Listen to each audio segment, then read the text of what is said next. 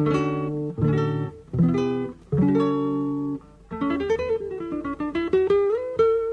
Central 3 apresenta o Cinema Nacional em Revista. É o Central Cine Brasil.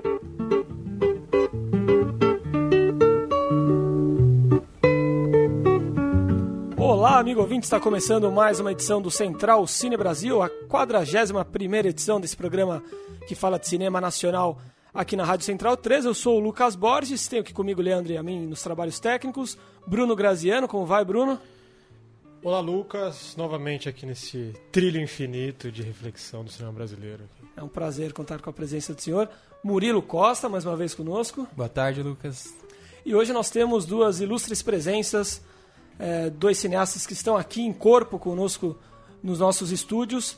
Eles são Paulinho Caruso e Theo Popovich, os diretores de Toque Transtornada Obsessiva Compulsiva, filme que estreou em fevereiro desse ano aqui no Brasil uma comédia que está dando que falar porque foge do padrão, foge das comédias que fazem muito sucesso nas bilheterias, mas enfim, vamos falar sobre isso. Tem uma fórmula que talvez esteja desgastada. Vou passar a palavra para quem tem o que falar com mais propriedade. Paulinho e Tel, muito obrigado pela presença de vocês e parabéns pelo filme.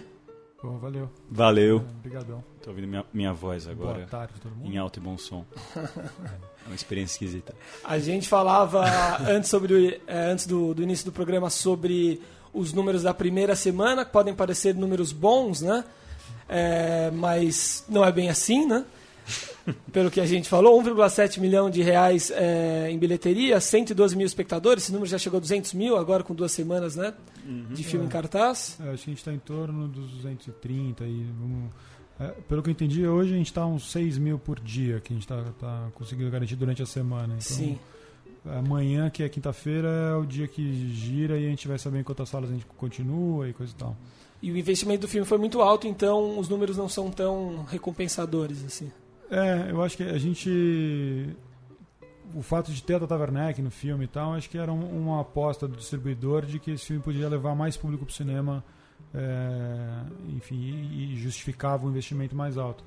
Mas eu acho que nesse, nessa onda agora, e devido ao sucesso do Minha Mãe Uma Peça 2, Uh, tá tudo certo, acho que em relação à distribuidora, porque eles estão muito bem com o filme e estão concorrendo com eles mesmos. Então, é, basicamente. Bruno Weiner é o produtor do. O Bruno Weiner é o, é o distribuidor, distribuidor. É. E acho que não é uma coisa que é basicamente, talvez, ele, para ele colocar mais esforço para vender mais bilhetes do toque, ele estaria tirando do minha mão uma peça que já está com a locomotiva andando. Então, acho que não, não interessa também a ele fazer um esforço maior de, de mídia para o filme nesse momento. É, e, e eu também acho que o nosso intuito não foi, assim, por assim dizer, simplesmente fazer um filme que fosse um blockbuster. A gente quis fazer uma outra proposta de comédia. Eu acho que, primeiro de tudo, uma comédia que a gente achasse engraçada, que a gente é, se identificasse, e também uma comédia que fosse cinema e tivesse, sei lá, um, algum tipo de discurso formal, algum tipo de comentário sobre, não sei, a vida que a gente queria mais ou menos colocar. E, e, e aí, nisso, a gente teve essa discussão. Que, como que a gente quer falar com esse público que é o público da comédia? A gente quer fazer um negócio pequeno quer fazer uma coisa indie, mas não, ou, ou, não, assim, é o que a gente quer tentar falar com esse público. A gente quer mostrar um outro tipo de filme para esse público que está acostumado a, a, mais chanchadonas. Eu acho que o nosso filme não chega a ser chanchada, mas acho que quando a gente percebeu assim, pô, a gente tem a Tata Werneck, a gente tem o, o Bruno Galhaço, e o filme fala sobre esse mundo de fama, fala, fala sobre esse mundo de muito, milhões de fãs, é, não, sabe, não, talvez não fosse tão interessante fazer um filme com poucas salas, com, sabe, de outra maneira. Talvez interessou a gente fazer um filme que tivesse um diálogo popular e fizesse, sabe, algumas, até algumas concessões, assim, de certa forma. Teve, teve o filme fez pesquisas, assim, o, o, distribuidor quis fazer pesquisas e a gente, no fundo, assim, a gente teve muita liberdade criativa. A gente realmente fez uma aposta e, enfim, agora a gente está vendo como que essas pessoas é, recebem esse filme. E acho que, eu, sei lá, eu particularmente estou feliz, mesmo, sei lá, eu acho 200 mil pessoas muita gente. Com certeza. São muitos indivíduos, assim, né? Sim. Claro que, assim, pô, que legal seria se o público abraçasse o filme pra caralho, mas, assim, muita gente está abraçando também. É, contextualizando um pouco, 2016 teve no top 10 é, bilheteria é, muitas das chanchadas, como vocês citaram, né? Minha Mãe é uma Peça 2 teve quase 3 milhões de espectadores no ano passado, em receita já se tornou o filme de maior receita da história né, do cinema nacional. É, acho que esse ano ele já está quase em 9 milhões de espectadores. Pois né? é. Está quase 10, cara. Um número impressionante. Aí tem 10. filmes aí como Torrica, Um Suburbano Sortudo, enfim. Vê, é, Vai Que Dá Certo 2, O Namorado para Minha Mulher, filmes que, que seguem um certo padrão. Toque, é, Bruno, para te colocar na conversa, foge disso, né? Tem Bruno é, Gagliasso, tem Tata Werneck, mas é um filme que, enfim, tira sarro dessa própria dessa, dessa história da, do culto à fama, enfim, o filme tem referências diferentes, um filme com uma trilha sonora muito especial, enfim, foge totalmente desse padrão, dessas comédias que a gente citou aqui, com bilheteria é, incrível. E por isso essa, essa dualidade, números que parecem ser bons, mas não são, enfim. É, o, o, que dizer sobre isso? Você que acabou de ver o filme, né, Bruno? Acabei de ver o filme no Odisseia, fui obrigado a entrar no, pegar a escada rolante, ar-condicionado, essa coisa Foi toda. Ao shopping. Ao shopping Bourbon pra ver o filme. Pô, desculpa, cara. É, infelizmente era o único jeito. Ter ido, poder ter ido no cine sala, é confortável. É, mas não, direto na desculpa, rua, paga dinheiro. Mas um filme, a alegria de ver o filme, uma sessão 60% cheia numa quarta-feira, numa sessão das três e meia, de um filme que é um barato mesmo, uma comédia é, cheia de, de, de invenções e de, e de que não se leva tão a sério, mas que tem uma trama e que busca um elenco realmente de, de ascensão. A gente tem um casal que é Daniel Furlan e Tata Werneck, que são dois dos, dos grandes aí novos talentos do, que são atores, mas são tidos como humoristas. E tem realmente uma mescla de documentário, de, de colagem, de animação, com, com piadas muito livres. Mas que cai, eu acho que esse é relativo fracasso de, de bilheteria, que na verdade é o que a gente já fala nos programas anteriores aqui, é uma, é uma incongruência que não vai mudar, não é um outro salvador é um da pátria. É um problema crônico, tem que ser discutido de forma maior. Agora, eu acho que tem a coisa da metalinguagem, que, que é, uma, é um assunto geral que acho que não, não encanta mais tão, tão popularmente. Assim, aconteceu isso com o filme do Porta dos Fundos, que nem se compara a esse, eu acho esse bastante, bastante mais é, inventivo mesmo e engraçado, porque tem que rir.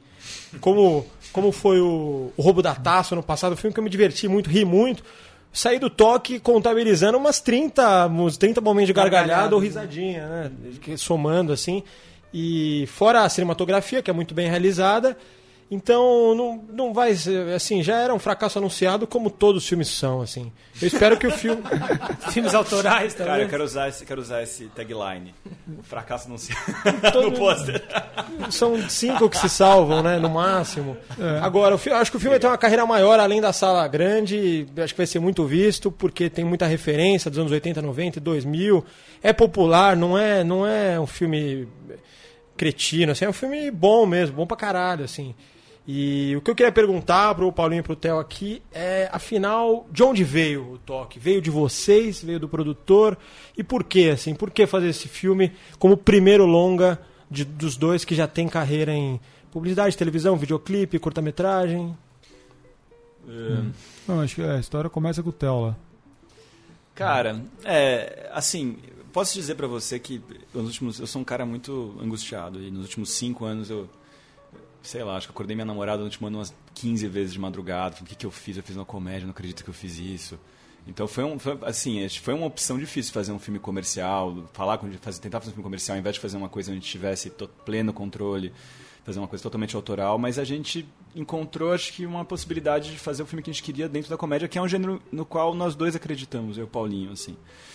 Mas é, feito esse comentário, eu, eu, eu acho que a primeira coisa que apareceu foi, foi uma conversa com a Tatá, na época que eu trabalhava com ela no Comédia MTV, e ela falou que queria fazer um filme sobre toque. E falei, beleza, vamos, vamos pensar, sair alguma coisa disso. Daí tentei, fiz um argumento, daí saiu uma coisa meio Irmãos Farrelly, que eu até gosto dos primeiros filmes dele, gosto bastante Debbie Lloyd. E meio ficou aquela coisa, a menina tinha um toque, mas ela tinha que esconder que tinha toque, ela tinha que fingir que ela tinha bom estar e voltavam os transtornos dela, sei lá, né, as compulsões. E aí ficou meio, ficou meio óbvio, assim, sabe? Ficou um tipo de comédia que realmente não é um tipo de filme que eu queria ver, um filme que nem, nem que eu achava engraçado, nem que eu achava legal de fazer. E daí eu chamei o Paulinho, que já era meu. A gente já tinha trabalhado junto, a gente é muito amigo desde a faculdade, escola, e, e, e, aí a gente repensou um pouco, tentou burilar um pouquinho mais desse caminho e viu que tava. que não estava indo mesmo, sabe? Que a gente estava fazendo piada em cima de é, piada em cima de. Escrever um tratamento. De uma doença, assim, né? E não tinha graça e não, e não era legal, e não era um tipo de filme interessante, sabe? Tá, acho que tava virando uma chanchada, talvez tivesse feito muito público, não sei. Paulinho. Hum. Continue. Não, tinha aquela parte que ela ganhava um milhão de reais na loteria, mas é, a gente não. Puta é foda. É, cara, não, ela. Ela ia para uma, uma clínica de, reabilita, de reabilitação para pessoas com toques e outros afins e tal. E a gente começou a ver, cara, a gente tá fazendo um filme sobre piadas com uma doença que tem muita gente que sofre dessa parada. Tinha um filme que era exatamente isso, um filme americano bem pequeno, que achei na época no Netflix, que era um cara que tinha é, síndrome de Tourette, ia para uma clínica e encontrava um cara que tinha toque e uma menina que tinha bulimia e eles ficavam melhores amigos e, e faziam road trip. E faziam road trip, tá. Até Sundance. E aí, cara, basicamente meio a história que a gente tava querendo contar. A gente falou, cara, a gente vai fazer um filme meio sobre isso e tal. É, não interessava muito. A gente chegou a escrever. Teve uma hora que começou a ficar legal, que tinha a consciência dela virava um bichinho animado, que era tipo, você lembra disso? Não, tinha uma, um gizmo. Um gizmo, sim, e falava Uhum. com ela e tal, não sei o que. Então, é, tinha um caminho ali que até era interessante, mas acho que no todo o filme era um. Ele não encantava, assim. E a gente falou, cara, a gente não sabe muito sobre esse tema, eu não tenho toque, tipo. A gente, vamos trabalhar o toque como uma característica do personagem e não como a estrutura, né, a espinha dorsal do filme, assim. E acho que isso que aconteceu um pouco. A gente levou o toque pra. Beleza, a transformação principal do filme ainda acontece em cima do toque, né? Ela se apaixona pelo Furlan ali numa cena que está diretamente relacionada a isso e tal. E, e talvez essa seja a mudança da personagem, né? Em termos dramatúrgicos, assim, tipo, ah, onde ela começa para onde ela termina, essa é a grande mudança da personagem. Agora, não é. O filme não é sobre isso, né? Não, esse não é o grande tema, não é a grande. Sobre o que é o filme é uma palavra, Paulo Caruso. É felicidade, né? Acho que essa era. A gente chegou nessa conclusão, assim. A gente queria fazer um. A gente, tanto eu quanto o Theo, a gente estava num momento da vida que a gente falava, cara, a gente já tem uma carreira é, relativamente de sucesso na nossa área, já ganhamos dinheiro, já tipo, chegamos mais ou menos onde a gente queria estar e, meu, a gente não é feliz por completo. Porque a felicidade não é um negócio que você atinge, guarda numa caixinha e pronto, agora você é feliz para sempre, né? E a gente olhava pra Tatá e via que ela tinha o mesmo problema. E, e cara. E maior até. É, e a Tatá também inspirou muito a gente porque a gente viu. No tempo do. De, né, final de 2012, a Tatá tava no MTV. E, e aí pro. Pra, de, em 2013, quando ela foi pra Globo, ela já estourou assim, instantaneamente, a vida dela mudou instantaneamente. A gente olhou para ela e falou, cara, olha, olha, olha a vida, né? Olha a vida que ela leva. É uma vida, sabe? Ela vive em Taiangá com 12 gatos, sozinha numa casa, tudo isso tem na internet, você pode ver. Mas assim, é, a gente falou, meu, é, ela tem essa, essa, solidão que a gente sente, enfim, todas as coisas que qualquer ser humano sente, ela tá ali totalmente sozinha. É muito anticlimática a vida né, de uma celebridade, e uma celebridade no Brasil ainda, que é uma coisa ainda mais maluca, mais específica, assim. E a gente daí teve essa ideia de fazer uma coisa mais assim, não é autobiográfico, mas é real, assim. Tem coisas da vida dela, tem coisas de outras personalidades que a gente colocou ali dentro. E aí a gente foi, foi indo para um filme que assim, a gente acabou vendo assim uma comédia dentro de um drama, né? Foi um pouco o que a gente acabou achando. Até porque as coisas mais interessantes de comédia, especialmente dentro da televisão, né? acho que o cinema já faz isso faz mais tempo, desde o Woody Allen, ou antes. Mas, assim, é, parece que as comédias, as séries, elas estão ganhando né, é, curvas e personagens estão ganhando profundidade. O gênero tá um pouco, né? Tem esse dramedy, com uma palavra horrível, mas os gêneros estão se fundindo. E a gente falou, pô, é uma comediona, é nonsense, tem a Tatá, esses, esses personagens que, que tem que fazer nonsense, mas vamos falar o filme como se fosse um drama. E vamos tentar umas horas a piada você tá, tá vendo uma situação séria de uma coisa absurda. Vamos, vamos jogar mais com isso. Hum. E aí o filme foi ganhando um pouco também essas tintas todas. Mas ao mesmo tempo, o filme era chamava, o projeto chamava-se Toque.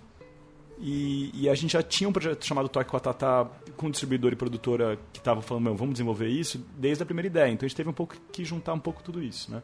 Não. Tem essa parte. Mas eu acho que nesse sentido o filme ele ele tem essa coisa que a gente estava falando antes aqui. Ele é um pouco a anticomédia nacional no sentido que as comédias todas elas têm aquela questão de um personagem que ganha muito dinheiro e agora ele tem que se lidar com isso, né? Então ele é pobre e ganha dinheiro, basicamente. É, tem basicamente cinco, seis filmes que vão nessa mesma como premissa. dinheiro, dinheiro sendo uma coisa que traz felicidade. É, e o nosso filme é ao contrário, é uma pessoa que tem aquilo que as pessoas querem e que mostra que a não é só isso, a vida é outra coisa, tá? Então e a vida é uma bosta.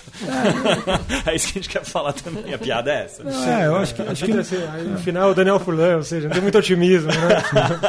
É, no final, no final acho que você olhar para tentar e, e rir da, da, justamente dessa coisa da humana, condição humana, da condição humana, né? Fala, cara, tanto faz, meu, você tem grana ou não, você meu é, é, é, engraçado isso, acho que eu, a gente chora muito no a gente ri muito no filme com ela chorando, né? é, essa é um pouco a graça da, da parada, assim. Acho que até porque ela é vítima das. Tem um pouco essa. Acho que a piada do filme é um pouco essa, assim. Ela é vítima das próprias decisões, né? E é uma coisa que eu, eu sinto muito isso, de Paulo também, assim, às vezes eu falo, cara, me enfim 15 jobs, 15 projetos, roteiro, por que eu tô fazendo esse roteiro, por que eu tô falando disso, por que eu tô trabalhando com essa pessoa? E você fala, cara, porque você quis ser um imbecil, entendeu? Você, é- você é culpado pelo seu sofrimento. E é um pouco, talvez isso é meio risível, assim, sabe, né? Sei lá, tipo, acho que todo o sofrimento do homem branco hétero é risível, da mulher branca hétero um pouquinho menos, mas no caso dela rica, talvez a gente possa rir. É isso aí. É. Muito bom, muito bom. Pontuando a isso, aliás, pra mim a melhor cena, não é a melhor, a melhor, o filme tem cenas muito, muito legais. Mas a que eu mais achei um barato mesmo foi a chegada em Osasco com a trilha do Cidade Negra, um Osasco ensolarada, otimista, brincando com a coisa de chegar na quebrada, que não tem porra nenhuma no sentido de estrutura, tudo fodido, mas chegando alegre, chegando, pô, aquela cena é muito boa. Que é onde vive o Mayakovsky brasileiro. Né? É, uma, é, aquele, aquele, aquela cena toda é muito boa. o Ghostwriter. É, aquilo ali, acho que tem uma coisa que a gente, desde o começo, é, teve essa preocupação. Acho que no final a gente não, não seguiu isso tão à risca, mas o Cidade Negra talvez tenha sido uma das coisas que permaneceu. Que era de fazer um filme meio anos 90, assim, né? A gente, né, nossa geração, assim, a gente queria ter trilha, trilha sonora um pouco para esse lado. Então tem lá o, o, o Cidade Negra, tem um Claudinho Bochecha trechinho, tem um Timbalada. Tem o Olodum, é. Não, Timbalada. Tem o Timbalada. Timbalada, e aí o resto acabou. O Eva é 80, né? Mas não deixa de. Tocava nos 90 também. É, a versão do Ivete é anos 2000. Anos 2000. A versão do Ivete que banda Eva, pegou né? para as pessoas foi, foi, foi Não, anos aquela anos música 2000. é Pequena Eva, é da, Sim. da banda Pequena Eva. banda regravou, né? Rádio Táxi, É. aí a Ivete regravou e é, no- é italiana a música. Ah, é. Depois a gente descobriu. É linda a música, cara. Guilherme, a gente tem- t- queria colocar Guilherme Arantes, mas ficou caro já. Bacana A também. gente já não rolou Guilherme Arantes, cara. Mas é meio, é, sei Eu lá. acho como é que é um axé com. Axé é, apocalíptico? Apocalíptico. Não, não, não, não. É um, é um axé com holocausto nuclear. E daí E é todo o imaginário dela e, e, é, e e, quando continua a distopia, né? Do imaginário dela, da novela, do fim do mundo, da música, tudo, né? A cabeça dela é o fim do mundo. Mas isso é- eu acho que é um, pra mim um ponto bem positivo assim. Se pegar a trilha sonora do filme, ela para nos 90. Não tem né, uma música mais e isso talvez te- tenha sido também um dos, um dos motivos que frustrou um pouco o público, que no trailer do filme tocava como chama aquela banda? Nem sei. Cara, é tipo 50 uma Beyoncé, roubada da Beyoncé aqui. É, parece 50 alguma coisa. 50, E aí tipo lá, uma bosta. Desculpa, da trilha do filme, né? A gente não quis colocar essa música. não, mas aí to, é Não tem, não tem piada de tela de Twitter, de WhatsApp, tem muito pouca tecnologia mesmo. Anos 90. É, puta, também tinha essa pegadinha do filme. Acho que a primeira versões de roteiro tinha muito diálogo por Skype, por mensagem, coisa e tal. E aí, cara, a gente, Chato de a ver. gente falou, cara, isso é chato de ver, isso não é cinematográfico, né? Então Exatamente. vamos fugir, vamos driblar isso o máximo que a gente conseguir, vamos. Então, aquela sequência, o- a decupagem ali da, da sequência dela com o Bruno é, no Skype, que o Bruno balança a piroca na- no, no É verdade, telefone. essa cena. é. Essa cena é uma cena que, pô, a princípio ela poderia ter sido tipo, os dois falando no Skype, entendeu? Um olhando pra tela e o outro respondendo. Aí a gente chegou lá e falou, cara, vamos usar e fazer um movimento de câmera aqui pra dar vida pra essas sequências que são meio mortas normalmente, né? E aí acho que você nem percebe muito que é uma conversa por Skype, né? Aquilo passa mais é, fluido. Significa que as, os- as relações são mais chatas mesmo, então tem que filmar melhor ainda, né? É muito chato, né, cara? Às vezes dá pra você fazer um plano fixo de uma pessoa chorando olhando pra uma tela hoje em dia, rindo, dando risada, tendo uma conversa de WhatsApp, né? Passando E grandes com- emoções, altas emoções numa telinha. Foi conflituoso isso de, de lutar contra alguns clichês, e, enfim. Houve uma pressão, parte do, Não, eu acho, eu acho que, cara, a gente teve muita liberdade. A gente teve assim, liberdade mesmo, total, cara. A assim. gente, a gente atenuou. A única coisa que a gente fez foi que a gente atenuou o final. Não, não fez o final feliz, É. mas porque era uma das premissas nossas criativas era Sim. fazer uma comédia sem final feliz, né?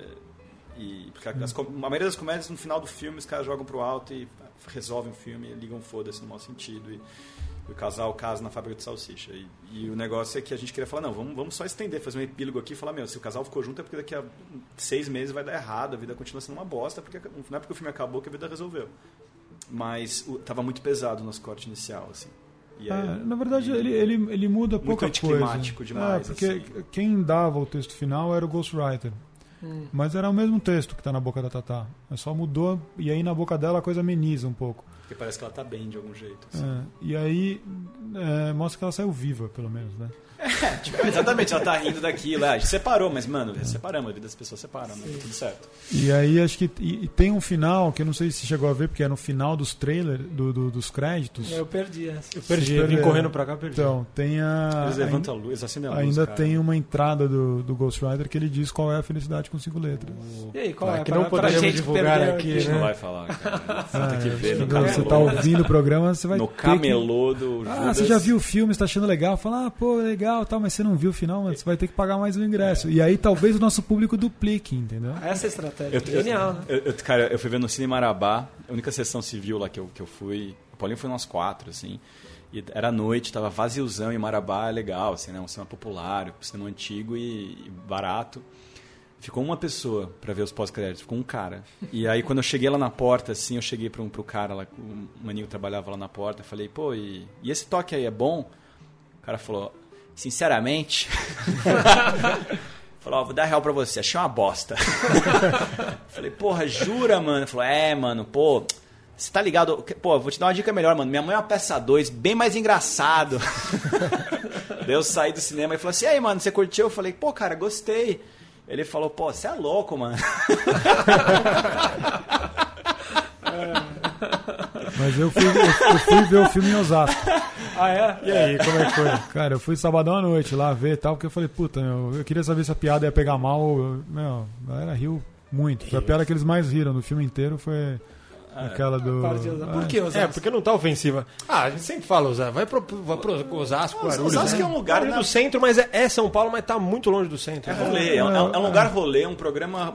É um ro- programa roubada. O nosso BO. montador, é, um dos montadores do filme é de Osasco, Ah. o Stutz. Então, tipo, é meio que uma A gente fez uma sequência pra ele fazer um clipe. assim, É, eu já fui junto. filmar muito em Osasco, assim, tem.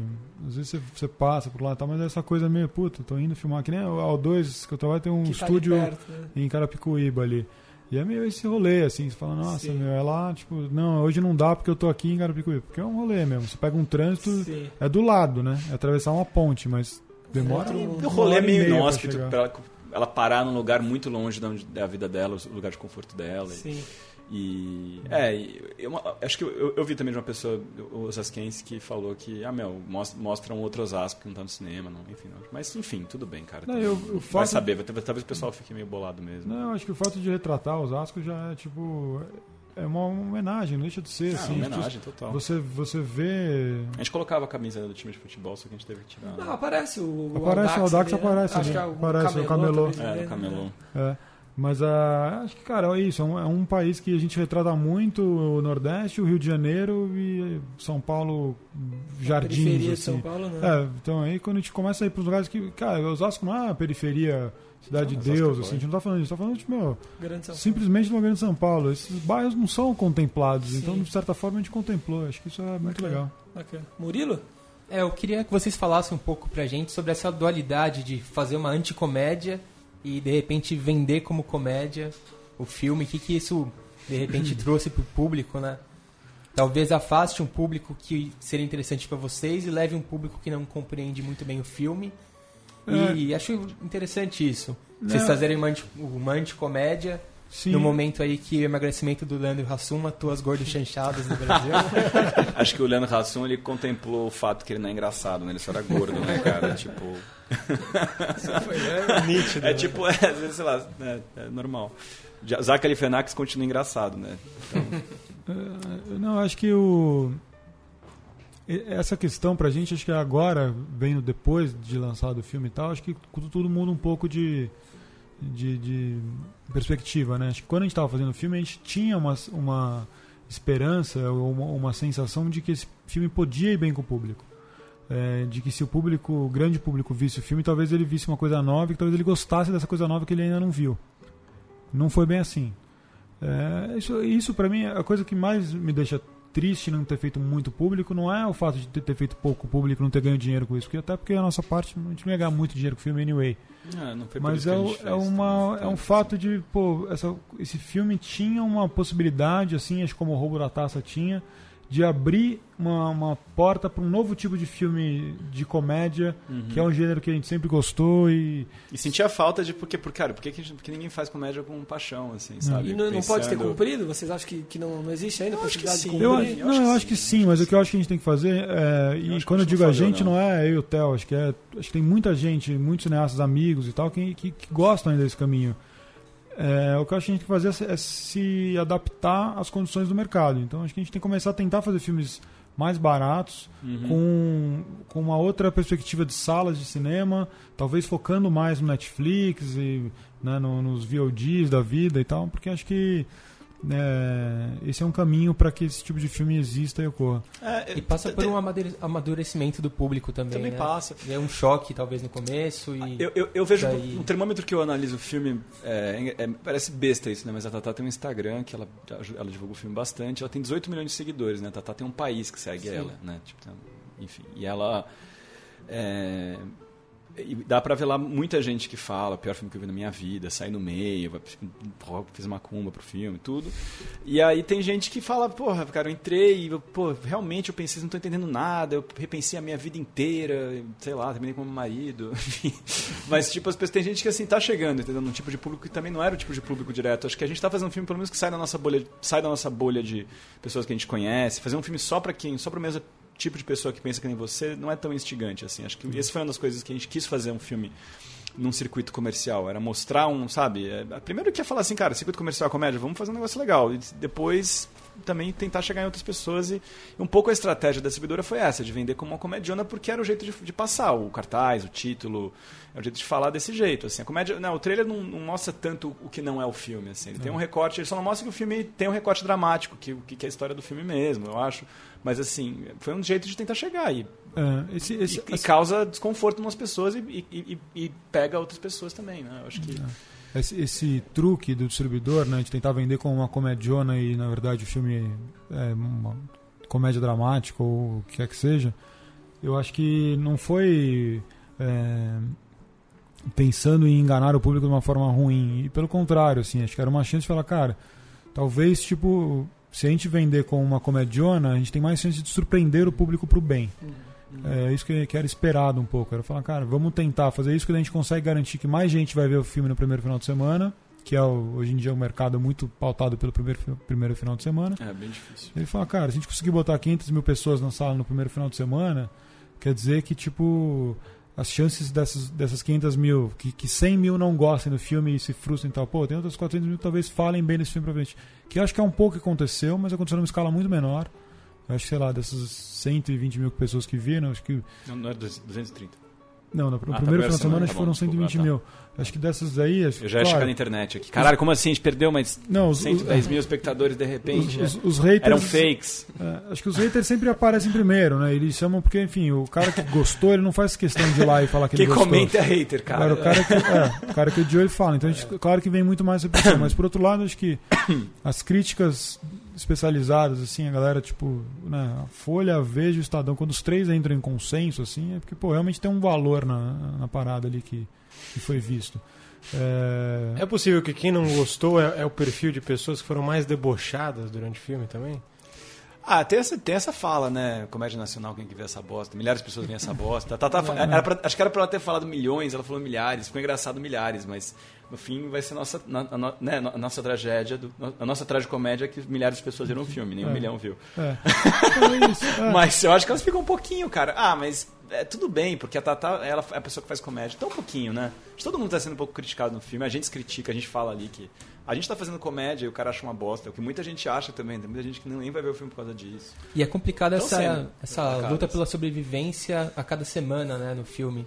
Ele É. estreia em X salas, na semana seguinte tá em metade, depois tá em metade da metade. Em uma e sala, em um horário. pro boca a boca fica difícil, né? É, acho que tem, pessoal você tem dois caminhos, cara. Você tem um caminho grande e um caminho pequeno. Os dois, é, aí que tá. Eu não sei, a gente só fez de um jeito. Eu não sei te dizer como que seria o outro. A gente lançou grande, tipo, claro, pro tamanho do filme, pra cara, assim, não é o maior lançamento do mundo, mas 300 cópias é um número muito bom de cópias.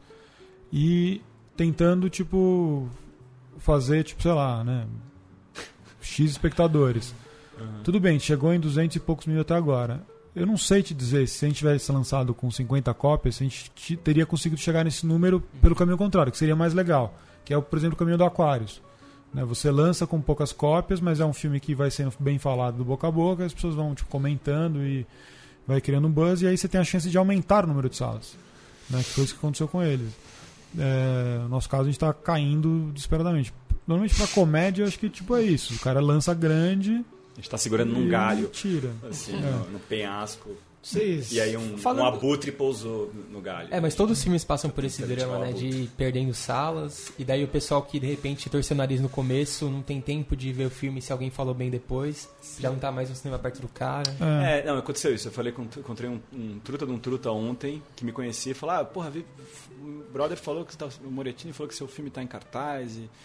Eu, pô, outra mina falou, daí eu li a crítica, achei boa, vi, achei, vi o trailer, não gostei, mas aí eu quis ver e já tinha saído de cartaz de Belo Horizonte, assim, não sei. Eu não cheguei, não cheguei a checar, mas enfim. Falando sobre no- é, comédia, comédia nova no Brasil, que nomes é, chamam a atenção de vocês fazendo boa comédia? O que vocês acham do, do Alder Gomes, por exemplo? De leitura de pensamento, hein, Lucas? Você tá falando- era Pô, isso, né? perguntar Olha isso. lá. Alder Gomes? De o Shaolin do Sertão, o Cara, eu não vi, Fortaleza, mas eu, enfim. eu tô muito afim de ver esse filme, cara. Eu, eu gostei do eu gostei do Cine Hollywood, Hollywood. mas eu fiquei afim, cara. Só o trailer eu achei muito maneiro, muito maneiro. Que é um exemplo aí É, de, com do certeza, cinema, né, de uma outra com via. certeza, com certeza. E que também tem tentado lançamentos diferentes, né? Ele lança Sim. primeiro na terra dele lá, fazer um grande público e chega com um Fortaleza, buzz né? forte no resto do Brasil. Cara, eu achei muito legal, achei muito legal. É. Bem lembrado, cara. Tem, tem uma coisa a ver com toque que é o, é o seguinte: é de você dominar o próprio assunto, você conseguir uma grana aí de algum jeito e, e poder fazer o que você saber filmar e poder fazer o que você quiser. É um absurdo mesmo, assim. É um barato, que, que realmente não segue nenhuma regra careta, assim. do- eu, eu acho que comédia tem que ter. Comédia permite a sátira pra começar, né? Então comédia tem muita liberdade, assim, né? E acho que todo cinema instigante tem liberdade, assim, né? Tem, acho que tem filmes muito rigorosos, mas acho que é sempre uma coisa, Se né? tem alguns é, da história aí que. Ah, cara, sei lá, Deus da Linguagem é uma das coisas mais livres, né? Que eu vi recentemente, assim, liberdade total, Do, assim, né? do Godard? Do Godard, Miguel Gomes é totalmente livre, o cara faz o que ele quiser, também é engraçado. Não, Só pra dizer assim, como a liberdade pode ser uma coisa muito Só pra dizer que eu vejo cinema Não, cara, eu não tô fazendo arte, isso. Não, não, tô falando, de verdade, assim, mas então acho que o legal da comédia mesmo é ter muita liberdade. Ao mesmo tempo, às vezes esquece-se que. Mas o mais importante é rir no final? Essa... Cara, eu, eu acho que rir.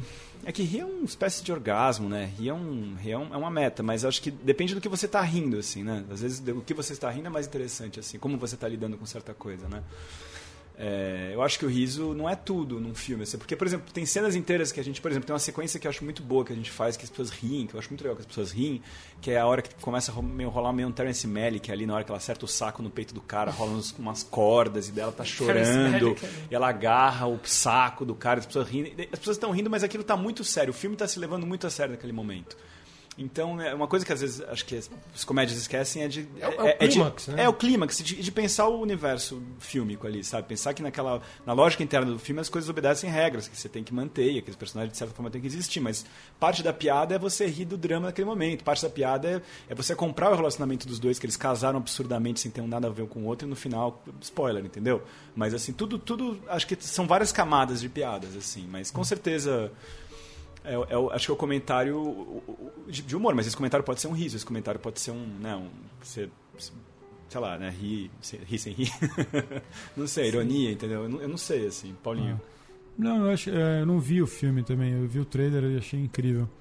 É, Mas tá falando já do, tá do Alder Gomes. Não, Alder Gomes. Não, eu acho que Alder tem, Gomes? Alder Gomes. eu acho que tem muito, muita coisa legal sendo feita no Brasil assim, nesse momento. E acho que é, a, a- minha esperança com o toque era justamente essa, que o fato de ter a Tata, a Tata Werneck talvez pudesse levar esse tipo de comédia diferente para um grande público, né? Eu não sei como que o Shaolin foi fora do... do, Eu também não sei. Fez do- meio Foi milhão no total. Meio milhão? É. Os Ah, dois bom, fizeram meio milhão. Bom. Então, legal. Eu Ele vai acho- fazer uma série, parece que ele vai fazer uma série agora, não é? Na Globo. Tô dando, spo- tô dando tô vazando. É, não- Mas ele vai ter uma série agora que é multigêneros, assim, que ele vai fazer. Eu achei muito legal, cara. Muito legal. Eu acho que é, a grande questão é essa, assim. Acho que tem.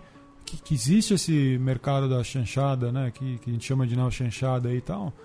Tá muito claro, assim. Acho que essas comédias, pra mim, elas são umas comédias muito de personagem, né? Você pega um personagem, quase você pegar um personagem escolhendo o professor Raimundo, que as pessoas já conhecem, já riem, já acham divertido. Normalmente esses personagens têm um programa no Multishow ou em algum outro canal. Tipo, né? O caso do, do, do Minha Mãe é uma Peça, o, aquele.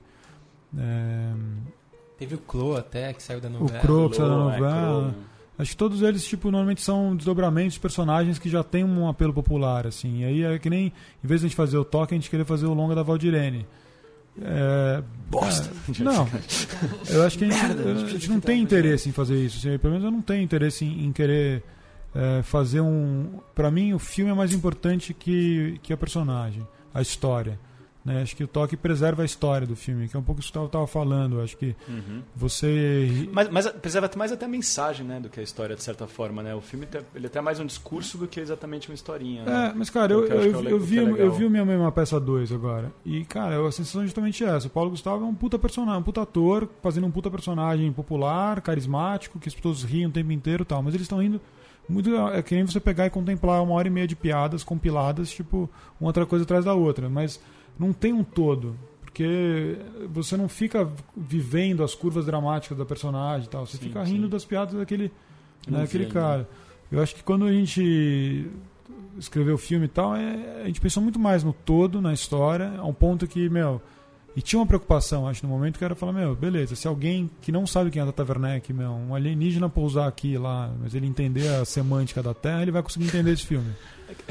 É, eu- eu- outro dia eu tava pensando no filme e eu lembrei de uma frase, do, num diálogo do Boogie Nights, que é bem chulo, mas é muito bom, que talvez, talvez se aplique um pouco à comédia, que- a comédia que a gente quis fazer, que o, o como chama, Burt Reynolds lá, o, o diretor, tá falando com tá falando com o montador e ele fala assim, eu quero fazer um grande filme, eu quero fazer uma coisa que mantenha as pessoas na sala depois que elas gozam. e é um pouco, acho que a comédia é Nível isso. É um pouco isso que a gente de tá ver- fazendo. A gente tem que fazer uma história, então tem que ter alguma coisa que mantenha as pessoas nas salas, caso elas não riam também, entendeu? Ou se elas rirem, assim. Antes da gente ir pro bloco de história e falar sobre a história Fazer do. uma última? Vai lá, depois eu faço Eu então. ia perguntar, pensei. Assisti uns programas da Bujan ontem, eu falei, vou fazer uma pergunta lá, provocações. então. Caralho. É, vocês que são expoentes aí da geração Balzac do cinema brasileiro, vamos dizer, né? 30 e poucos anos, né? Estão despontando, vão despontar, vão assumir ainda as cabeças. É, qual é o filme que vocês não fizeram ainda, que vocês querem fazer, mas que dificilmente vocês acham que vão conseguir fazer? Porra, cara. é- Todos? o que eu queria fazer? Vai lá, Paulinha. Não, cara, eu acho que tem, tem muita coisa assim legal de. de é... Engraçado, porque agora, se você me perguntasse isso antes de, de lançar o toque ou de fazer o toque e tal, eu, talvez eu tivesse uma resposta muito mirabolante, assim. Hoje em dia eu já acho que você já começa a olhar para uma outra. Eu penso muito mais no processo dos filmes, em fazer coisas que, que me toquem, assim, do que em querer. Enfim, fazer um cidade de Deus da vida, assim, sabe? É porque acho que essas coisas você não escolhe, meu. Você não escolhe que seu filme vai ser um sucesso, assim. Tipo, o seu filme vai criar uma coisa. Você vai lá, você, acha uma história e resolve contar aquela história. As coisas são muito de, de momento, né?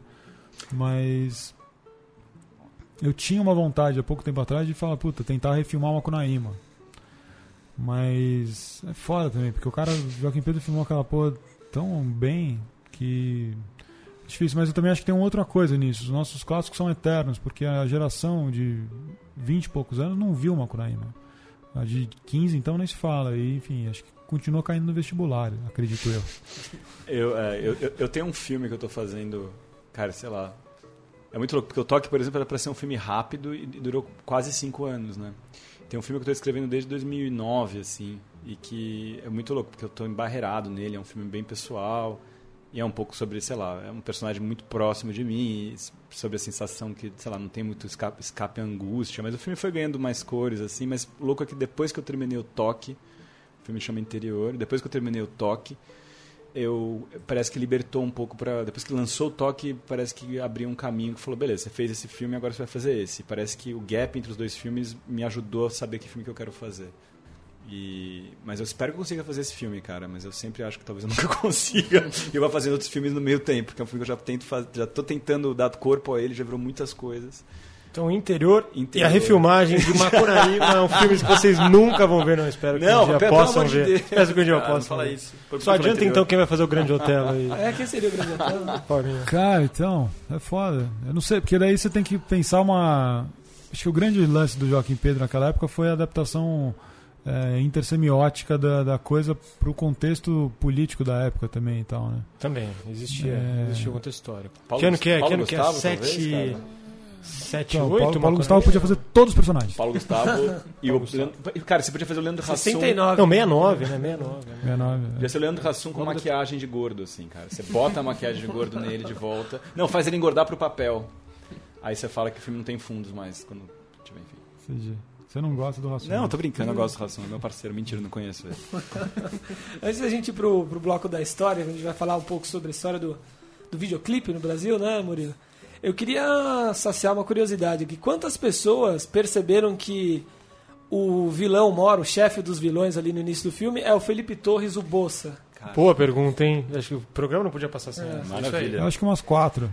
Poucas. Bom, eu, eu vi que hoje quatro, quatro perceberam. Foi, foi assim. Não.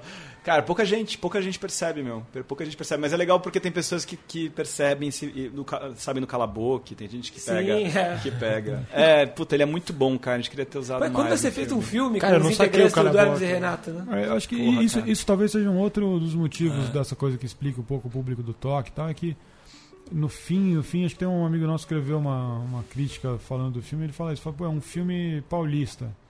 É uma comédia paulista. Sim. E bem ou mal é isso, o Hermes e Renato ele era uma coisa da MTV, a MTV era um canal muito paulista, assim como o Furlan, né? A gente conhece o Furlan um pouco do fim da MTV, mas a galera do o grande público, assim, não, não tem essa, Sim. essa imagem que a gente tem É, dele. O Furlan tá um pouco ocupando o lugar que era do Hermes, né? Engraçado, assim, não. O pessoal da TV quase tá TV um pouco. Quase, né? É, São eles são muito, muito bons. programa do mundo, né? É, muito bom, cara. Os caras são muito bons. Mas é louco, né? Que o Hermes, realmente, o Hermes, eles são todos de Petrópolis Sim. e a comédia paulista, né? É uma viagem mesmo. É como o Adnei também. É. O Furlan é carioca também, não? Espírito Santo. Furlan Espírito Espírito Santo. Santo. Fulan que passou o trailer dele antes do filme, então ele tá, tá, tá bem aí, hein? Dois filmes de Ah, uma é? vez, hein? Passou o Vela Vingança antes É, do filme? passou. Ah, que legal. Pô, que legal. Que bom. Vamos ouvir um, um trechinho do trailer do Toque, então, que continua na sala do cinema. Corram pra, pra ver antes que, que ele suma. e aí a Mas continu, falar... continuem tentando, se Sim. não conseguirem, por favor. Eu mandei uma carta de amizade linda. Você só lembra da cueca. Você é atriz de cinema? O que, que você fez? Eu faço comédia. Porra, achei que você fez cinema, pô. Comédia nacional, quem é que vê essa bosta? Você tá sabendo de uma foto que tá circulando por aí? Você tá prestes a pegar o papel na novela e você me apronta uma coisa dessas? Você tá rindo ou você tá chorando? Chorei sim. Give it to me, I'm worth it. Baby, I'm worth it. I'm worth it. Assim, da sua geração, jovem que faz gracinha na internet, relâmpago, daqui a pouco some, eu acho que você é uma das três melhores. É, não, eu te admiro Acho. muito. Ouvindo de você, pra mim, é um, é um elogio, Ah, né? para. Porque assim, eu cresci vendo você. Tipo, eu era, tipo, muito, muito, muito, muito, muito, muito, muito nova, né? Give Vamos para o bloco de história, então, aproveitando o passado em comum de MTV de vocês. O Theo, que foi roteirista de, de séries como Segredos de Justiça, Família Imperial, né? Trabalhou com a Tatá no Comédia MTV. O Paulinho, diretor do, do Alphaville 2007, Depois de Cristo, premiadíssimo. Do mais recente, Penas. Também tem uma longa carreira é, dirigindo videoclipes, né? NX0, Vanguard, África Brasil, o que mais? Garotas Suecas. Garotas Suecas, agora eu fiz o RZO, é, Tinha aquela banda de um cara de uma agência, né? não tinha? Banzé, Banzé, cara. é, que mais? Ah, cara, outros. já- não, já nem lembro mais. Ah, Los Pirata. E aí a gente escolheu como, como tema para esse bloco a história do videoclipe no Brasil, não é isso, Murilo Costa? Isso, a história do videoclipe no Brasil que começou no- na TV Globo, né, no Fantástico, que produzia e exibia os vídeos de artistas nacionais da época. O formato inicialmente era basicamente o padrão Globo de qualidade, nada muito novo, mas logo começou a ter experiências diferentes e trazer uma, uma característica própria. Mesmo evoluindo, esse formato teve um alcance restrito porque não tinha uma janela para essa produção. Até 1990, quando surgiu a MTV Brasil, e os videoclipes ganharam esse espaço no audiovisual brasileiro. Com esse lugar específico para desafogar a produção, a demanda aumentou e com ela muitos profissionais migraram para esse tipo de produção. Ah, pois é, Marina foi- Lima, né? Foi o primeiro clipe, não foi? Que passou Foi, foi? Marina Lima. Foi o Garota de primeiro- Ah, de- Ipanema. Garota de Ipanema, né? Foi, o diretor não era brasileiro, o diretor era um gringo. um marco para pra música, né, pro mercado musical brasileiro MTV e também pro, né, pro, pro meio audiovisual, né, enfim, muito importante na, na história de vocês, MTV, né? Ah, MTV era muito legal, cara, porque eu entrei lá com, com cara, eu tinha tipo 19 anos, e aí eu fiquei 5 fixos, depois fiquei mais 4 escrevendo só comédia lá como freela e fazendo outras coisas já, mas eu quis ficando por causa de comédia, mas era muito legal porque você entrava muito novo e tipo ninguém sabia muito o que estava fazendo. Você tinha um chefe que, sei lá, experiente de 25 anos, e aí você meio que aprendendo a fazer TV meio errando, assim, era um muito, sabe, um, muito laboratório, assim, Sim. era muito maneiro trabalhar lá, cara. Era bem divertido mesmo. E acho que isso faria pra televisão, né? Como, como clipe é um lugar de, de, acho que de experimentação, a gente fazia isso um pouco com televisão lá. Eu lembro que tinha a Mary Moon lá. Não, cara, você tá. Você tá Ela viu nosso você- filme, cara. Eu vi ela no você tá cinema. Você desdenhando. viu ela lá? Marimun não? é legal, cara, mas Nossa, eu não é vou falar linda. Marimun no negócio, no negócio aqui. Não, mas era um, era um, era um laboratório foda mesmo. Não, eu fui na Mary Moon uma vez. Eu lembro. Eu tipo, ela ela nunca mais, tipo, Pô, tinha falou o- comigo do mesmo jeito. é, cara, não, mas é, eu acho que a Prepara o MTV... Facebook amanhã, Paulinho. Vamos lá. Cara, eu acho que a MTV, ela. Ela acho que é uma influência da nossa geração mesmo, cara. Acho que é, não só assistindo, mas acho que ela influenciou muito o nosso trabalho depois, assim, né? Acho que. Eu lembro que né, eu- no começo, na minha casa, na casa da minha mãe não tinha TV a cabo ainda, tava na casa do meu pai tinha o HF, e aí pegava o MTV. Aí eu ia à tarde pra casa dele pra ficar vendo MTV, assim. E. Cara, bem ou mal, é- é- acho que é uma grande influência pro, pro nosso trabalho. E acho que quando eu comecei a fazer videoclipe era uma. um- um- parecia que era um grande. um, um bom degrau para ir para ir para o mercado profissional, porque acho que quando eu estava na, na faculdade de cinema a gente pagava para fazer os filmes, né? Então você fazia um curta-metragem você pagava para fazer. Aí com o videoclipe acho que foi a hora que zerou, porque o videoclipe as bandas pagavam uma grana. É que não dava pra nada, Que não né? dava pra nada, mas era, É. meu, 5 mil reais. Cara, eu pegava 5 mil reais e, pô, gastava no clipe lá. Eu lembro que, sei lá, acho que o primeiro clipe que eu fiz foi do Banzé. Eles tinham, tipo, acho que 13 mil. Que a gente gastou em negativo. E fez em 16. Pô, naquela época, só isso, só o negativo já gastava essa grana, né? E, mas, pô, pra gente filmar em película era, tipo, uma diferença incrível. Esse é o clipe Não. da grua, né? É, esse que dá, Ah, dá bem legal. pauta. É, esse foi o meu primeiro clipe e aí foi ganhou, ganhou VMB lá, independente. Mas o tinha um amigo nosso que é o Luiz Carone, que acho que também era uma puta influência disso. Ele já tava fazendo videoclipe há um tempo e, e tava se dando bem, assim, já tinha também ganhando os VMBs e tal. E, e acho pra mim é bem isso. O videoclipe foi uma escola de ter uma grana pra filmar. Então a gente sempre pegava toda a grana do orçamento e gastava nos videoclipes, né? Então, meu, por mais que fosse. Acho que o clipe mais caro que eu fiz acho que foi no NX0, na época devia ter uns 60 pau pra fazer. A gente, pô, filmou tudo, tipo, em película, botamos fogo nas coisas e tal. A gente- era meio essa. A, a vibe da equipe, da galera que tava todo mundo começando junto. Acho que o Pierre, que é o fotógrafo do filme, também tava nessa mesma onda, assim. A gente pegava. Pierre e- de, de Kershove, né? Não conhece. Está em Berlim com um filme novo de Marcelo Gomes. É isso aí. A gente ficava tipo, ah, vamos gastar e vamos fazer o nosso rolo, vamos experimentar, vamos, pô, tem equipamento que a gente nunca usou. Então a gente aprendeu a filmar ali. Acho que aquela, aquela escola ali foi muito boa. Depois disso eu fui pra publicidade, daí você começa a ganhar pra, pra fazer. Então é uma, uma passagem, né? Do, do- E não pode experimentar muito, né, também.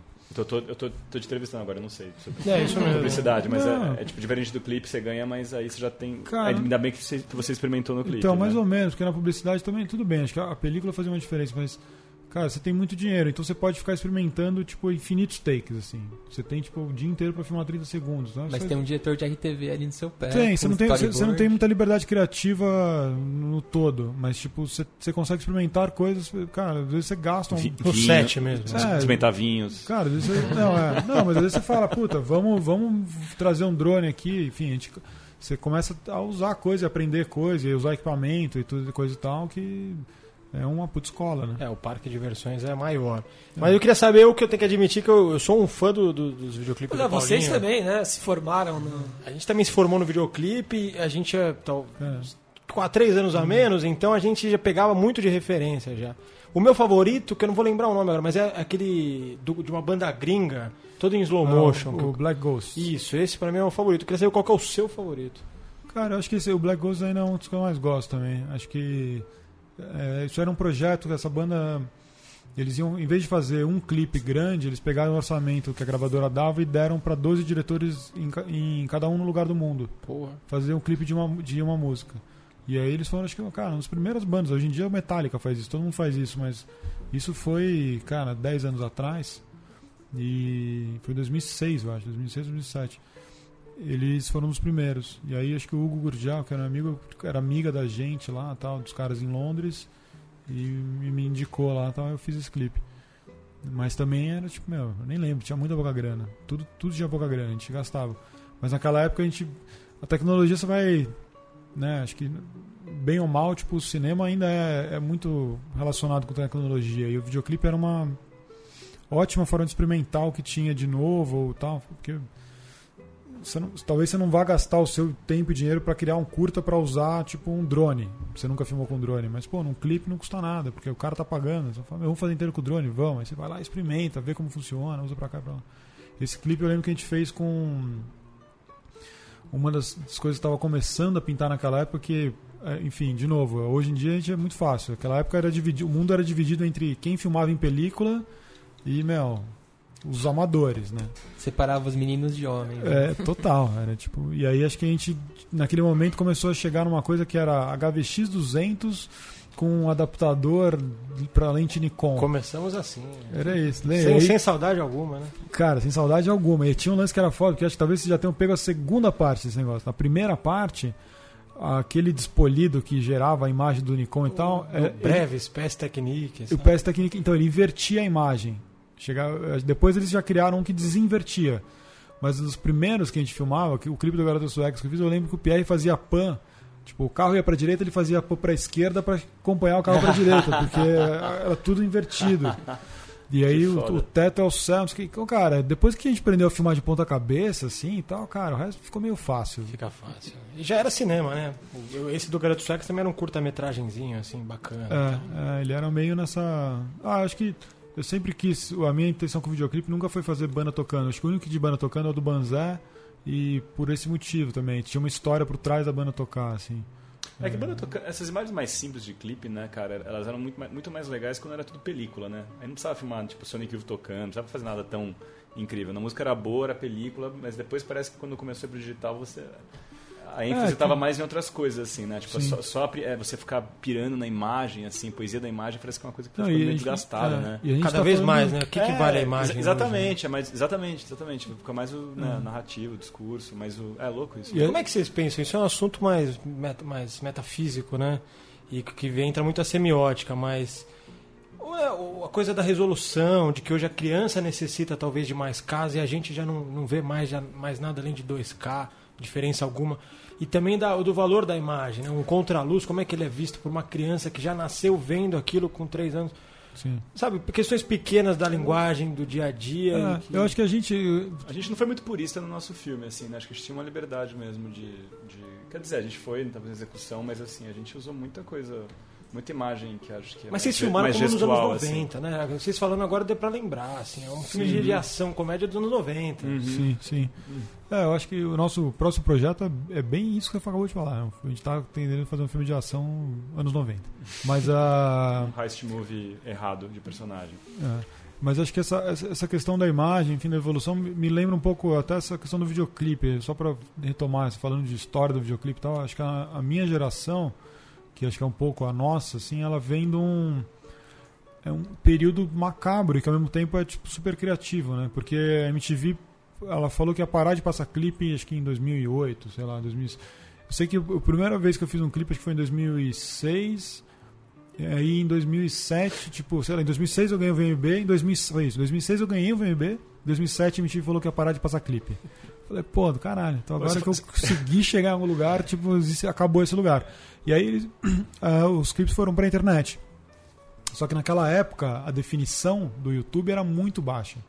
Então a gente tá falando, tipo, meu, hoje em dia a gente fala de 720, 1080, naquela época era 240. Tipo, o- o- a alta qualidade era 360. É bizarro, né? Você fa- você falou período macabro, achei que você ia falar da ditadura, cara. Não sei, tipo, tava esperando Não. alguma coisa. Realmente, assim, porque a gente nasceu em 83, 84.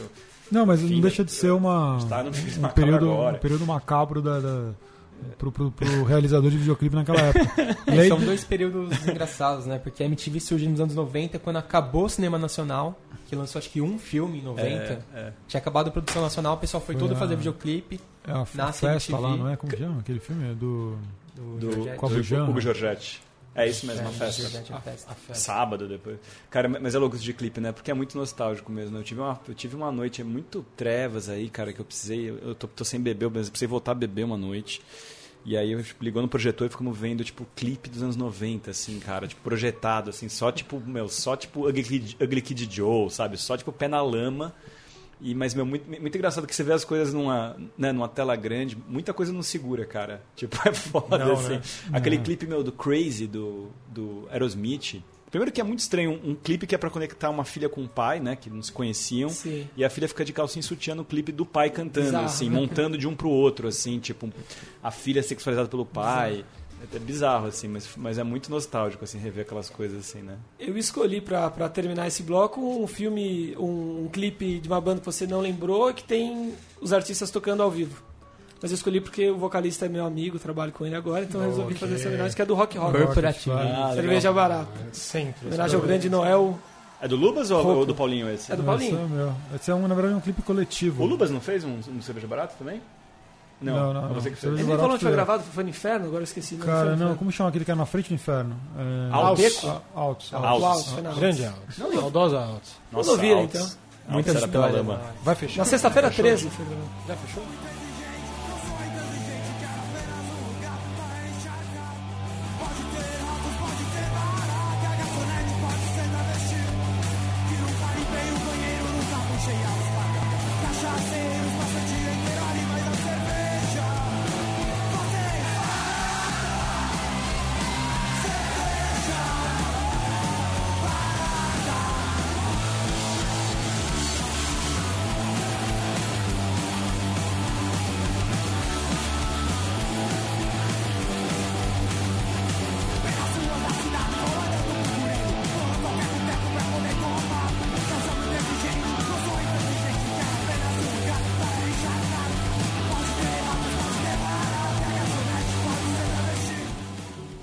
É o Noel, é o Rock Rocket, então foi gravado na sexta-feira 13, tava, tava todo mundo vestido meio de múmia, né? Cara, esse clipe foi isso. Eles me ligaram e falaram, puta, meu, a gente vai tocar na Alto, você vai fazer um show na sexta-feira 13, não sei o quê.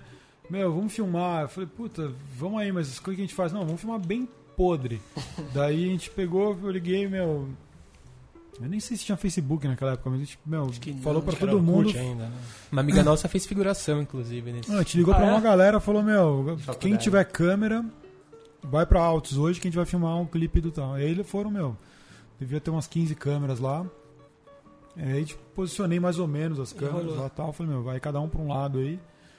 E o Davi, que era do Ecos Falsos, me ajudou, lembra? Então, falei, meu, Grande fez, Davi. fez Pô, junto. o Elco Salles tem um clipe bom, né, cara? Que é do Davi dirigiu, né? É bom? Réveillon é um filme. Nossa, é um é clipe um bom. clipaço, né? Ainda É é, um, TC, atual, é um né? TCC deles, não é? Um clipe super bem feito, cara. É. Agora, Não, eu tenho uma pergunta pra você sobre esse clipe, Paulinho. Do Rock Rocket. Por que, que as múmias têm sangue? Cara, é porque Deveria tá quando, seco, quando né? elas andam, quando elas andam, elas ainda estão tipo. Elas são ainda novas múmias. Tem fluidos, né? Boa pergunta. É, ela, ela mastigou alguém antes. de- Eram leprosos, na verdade. Para encerrar o programa, vamos passar aqui é, por duas notícias cinema nacional da semana. Primeira, a delegação brasileira no Festival de Berlim divulgou uma carta que manifesta preocupação com os rumos do cinema brasileiro depois da sucessão Nancini. O diretor-presidente da Ancine, Manuel Rangel, vai deixar a agência em maio, encerrando uma liderança de 12 anos, deixando um vácuo no poder que preocupa esses profissionais que divulgaram essa carta lá em Berlim. O próximo chefe do órgão federal ainda não foi escolhido. Segundo os autores do texto, a Ancine é um dos principais agentes responsáveis pelo crescimento e diversificação do audiovisual brasileiro nos últimos anos. Esse manifesto foi lido pelos diretores Daniela Thomas, Laís Bodansky, Júlia Murat, Cristiano Oliveira e Felipe Bragança, todos eles com filmes em exibição em Berlim. E foi, esse, essa carta foi lida na recepção promovida pela Embaixada do Brasil lá na Alemanha durante o festival. Chegaram a ler essa carta? Enfim, o que acham? Não Dessa cheguei a ver a carta, mas que momento, né, para o cinema brasileiro em Berlim. essa 12 história é filmes. horrível. 12 cara. filmes. Tô, tô aqui com a, com a É 12 ilustrada. filmes que não vão existir se. Joaquim, Marcelo Gomes, assim? O Intenso Agora, o documentário de João Moreira Salles, Vazante, Daniela Thomas, Como Nossos Pais, Leis Bodansky, Não Levar Meu Coração, Felipe Bragança, Rifle, Davi Preto, Pendular, Julia Murat, Mulher do Pai, de Cristiane Oliveira, As Duas Irenes, de Fábio Meira, e, aí- e aí são três curtas, né? Em Busca da Terra Sem Males, Ana Azevedo, Vênus Filó, A Fadinha Lésbica, de Sávio Leite, e Estás Vendo Coisas, de Bárbara Wagner e Benjamin de Burca. E aí, desses aí, pelo menos dois eu coloco muita fé, mas muita mesmo, que é o Joaquim. Acho que vai ser um filmão, um filão aí que o cinema brasileiro tem muito a explorar, que é de filme histórico, uns épicos, assim. Imagina um filme do zumbi gigante, assim, com o Quilombo de Palmares, ou o filme do Joaquim. Muito bom. E acho que o Moura Salles também é um cara que eu gosto pra caralho, e é um puta documentarista. Tenho certeza que esse filme aí deve ser muito bom, uma Eu- visão bem pessoal dele. Eu vi o Pendular da Júlia, que, eu, e- que é uma amiga e é muito bom também. É, é muito triste, essa, essa notícia é muito triste, né? Acho que a, a, a diversificação da nossa diversidade da nossa produção é muito é muito resultado do trabalho do ensino de anos e né, de sair do sudeste, enfim, acho que é muito sei lá, é muito assustador para mim, é muito assustador também para todo mundo. Acho que é muito dá muito medo, né, a gente não ter essa produção, de não conseguir dar continuidade a isso. É. Eu É, não sei, que- eu acho É, essa, essa- a carta eu vi, eu vi eles, eles lendo, na verdade, eu não cheguei a ler a carta, eu vi só o vídeo deles fazendo manifestação lá. Eu acho que é difícil, assim, é, a mesma questão, eu, eu acho que a gente tem que tomar um cuidado, assim, o nosso, a, a cultura sempre foi muito atrelada à esquerda, assim, né, e, e a esse pensamento, enfim, a gente, e bem ou mal a gente foi muito protegido, a, a- cultura como um todo, mas o cinema é um expoente disso, acho que durante esses últimos anos de governo do PT. Acho que o medo é que a gente perca isso até por uma um- essa sensação de ódio, de ranço que existe tipo na, na coisa É, toda. que, que associam todo, todo, né, todo mundo que né, trabalha com cultura, eles associam. É, eu Quer dizer, eu, eu sou de esquerda, mas assim, eu acho que tipo tem esse- o ódio à direita é jogado Uhum. também contra o audiovisual, contra os artistas, enfim. É, né? tem aquela acho expressão, né, que agora se usa o tempo todo, mamando nas tetas do governo, né? Sim. O Kleber Mendonça fez um É. artigo sobre isso, Sim. se criou essa raiva do pessoal É. que trabalha com cultura. Eu acho que, É, acho que a questão é. toda é, é que eu acho que o mais importante é. Enfim, eu até me coloco no meio, assim. Eu tenho uma, um, enfim, posições malucas sobre tudo, mas de ponto de vista eu acho que o mais importante é você não tratar o outro do mesmo jeito que você não gostaria de ser tratado. Então não adianta a gente achar que quem vem lá é um monte de imbecil e que a gente vai ser comandado, porque eles também olham pra gente assim. Então, cara, vamos ver e vamos dialogar e vamos tentar chegar em algo que só garanta que a gente não vai perder esse espaço que a gente conquistou, porque realmente é uma conquista né, essa quantidade de filmes brasileiros no Festival de Berlim é muito significativo. E acho que ao mesmo tempo é um momento que tem para todo mundo, cara. Tem o filme popular lá, tipo, né? O, co- o comércio, o mercado do cinema também está garantido, está rolando. É um ano bom pro, pro cinema no Não, Brasil. sim, então, é, mas é rentável também, né? Tipo, enfim, então, audiovisual por como, como mercado cresceu também. Tem, um, É. pouco- tem a ver isso também. Não, é muito louco, cara. Eu acho assim. é, Eu acredito muito em protecionismo também do, do audiovisual brasileiro, cara. É, A gente, é, é, no último ano, a gente teve, teve as leis daí do Prodav, de- dos núcleos criativos. Isso realmente capacitou mais gente. A gente conseguiu melhorar os roteiros para fazer séries melhores, para quando você apresenta para os canais, sabe? Ter um- uma produção melhor e conseguir competir com as outras séries. Assim, é muito difícil competir com um filme estrangeiro de Hollywood, eu acho que, sei lá, cara, eu acho que a gente precisa, precisa de, sei lá, de leis que protejam, sabe, de nosso audiovisual. Bacana. Enfim. Para encerrar o programa sobre o novo filme do João Moreira Salles, o No Intenso Agora, é, ele é o primeiro título a ser confirmado aí como pré-estreia brasileira no É Tudo Verdade desse ano, 22ª edição do festival. É, o É Tudo Verdade vai acontecer entre 20 e 30 de abril esse ano, São Paulo e Rio de Janeiro. E o No Intenso Agora chega aos cinemas do país, então, após participar do Panorama Documento em Berlim.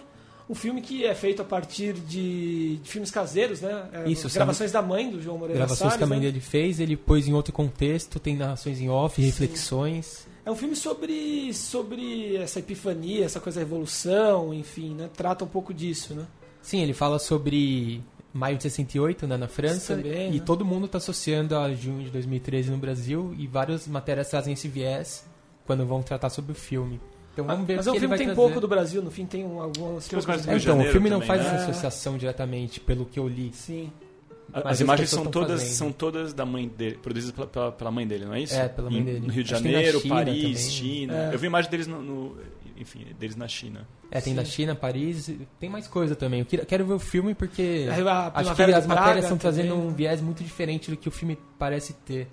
Estão Uhum. politizando e trazendo muito pro Brasil, né? O Joãozinho? É, o Joãozinho. O Joãozinho, o João, João Moreira Salles. Enfim. E no documentário no Santiago ele fica, né? O, o Santiago fica, Joãozinho! Joãozinho! O que, que eu falo, Joãozinho? E, e é tão, segundo o próprio Joãozinho, o filme é tão autobiográfico quanto Santiago, que fala um pouco da questão da mãe dele, que se suicidou, enfim, traz tudo isso à tona. No final de abril a gente vai poder assistir, então. Mas Ah, você vê, como, você vê como o Se eu não me engano, é... ele diz que o Santiago é sobre o pai e esse filme é sobre a Sobre mãe. a mãe, né? Os dois trazem muitas memórias dele. Você quer dizer, Paulinho? Não, que o toque é um pouco isso, assim, cara. Não adianta você ter um banco, cara. Infelicidade faz parte. É, tentando vender o toque a, a todo custo. Mas, é, total. Paulinho, Theo, muito obrigado, Obrigado pela, vocês, pela atenção, Valeu. pelo, pela participação de vocês. Parabéns pelo novo filme. Boa sorte. Valeu, gente. Valeu, Obrigadão obrigado. pelo espaço, É pela você. seriedade. É, é isso, gente. Sei lá, cara, tentem ver o toque, assim, quem está escutando aí, mesmo que não seja no cinema, se seja, enfim, é, onde, sei lá, no Camelô, VOD, Onde for. Netflix, onde parecer, É, cara. não, acho que o negócio é, é pirateia o filme jeito mesmo for, e depois cara. você paga pra gente. Você manda- É, não, bota- escreve, se deposita você na não nossa gostou, conta. escreve- se você não gostar do filme, escreve e-mail pra Paulinho Caruso, arroba paulinhocaruso.com. Cara, não fode que é isso não. Não é tanta gente que assiste Esse- que esse ouve esse programa, não fiquem preocupados. Obrigado, obrigado Bruno Graziano, Murilo Costa. Obrigado, Lucas Borges. Assistam o toque aí do Paulinho e do Theo. O filme vale a pena. E queria só encerrar e dizer que o Kleber Mendonça Filho, citado, é um grande cineasta, mas não é o melhor cineasta brasileiro nem, nem da própria cidade. Só deixar isso. Polêmico, Bruno falar isso agora? Eu queria encerrar o programa com uma frase para os É espectadores do pensarem amigo durante seu? a semana. Ele já tinha me adiantado que ia lançar essa polêmica aí. Não. Olha só, vamos ver qual vai ser, Revelações de qual vai ser a repercussão dessa sua bombástica declaração. Né? Ele comeu no quilo hoje, o mesmo quilo que eu, cara. Ah, é? É. Olha Eu só. falei, olha, Brasil, né, São Paulo e Recife juntando-se. Cruzando. Um quilo, né? Que quilo é esse aí do cineasta? Obrigado, Quilo do Murilo. Valeu, valeu, muito bom o papo. Legal estar aqui de novo. Até semana que vem, um abraço. Valeu, gente. Valeu.